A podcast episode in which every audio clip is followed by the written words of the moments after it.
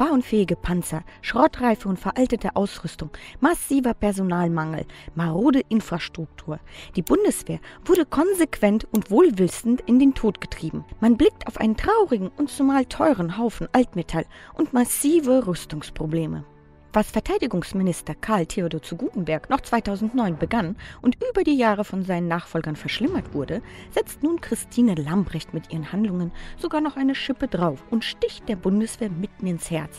Zuletzt hat sie die Nachrüstung von 143 Puma-Schützenpanzern Mitte Dezember trotz Warnungen des Bundesrechnungshofes durch den Bundestag gebracht und somit unglaubliche 850 Millionen Euro freigegeben. Und wir erinnern uns, dass erst kürzlich bei Manövern 18 von 18 eingesetzten Puma-Panzern ausgefallen sind. Und nicht nur das, das mobile Geschütz Panzerhaubitze 2000 ist nur zu 34 Prozent einsatzbereit. Der Truppe würde die verbliebene Munition nur für ein oder zwei Kampftage reichen und bei der Marine sind lediglich zwei von sechs U-Booten einsatzfähig.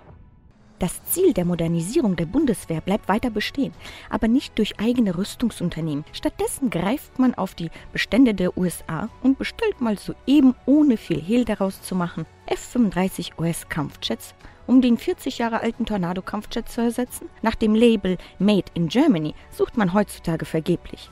Und auch von der früheren deutschen Verlässlichkeit bleibt nur eine vage Erinnerung. Das alles zeugt von der völligen Fehlbesetzung in der Ampelregierung. Jeder Minister ist absolut fehl am Platz und offensichtlich inkompetent. Und durch den Einfluss von USA und der US Army wird Deutschland immer mehr zum 51. Bundesstaat, gibt freiwillig seine Unabhängigkeit auf und beerdigt zu guter Letzt seine Bundeswehr, die schließlich als Bundesarmy aufersteht.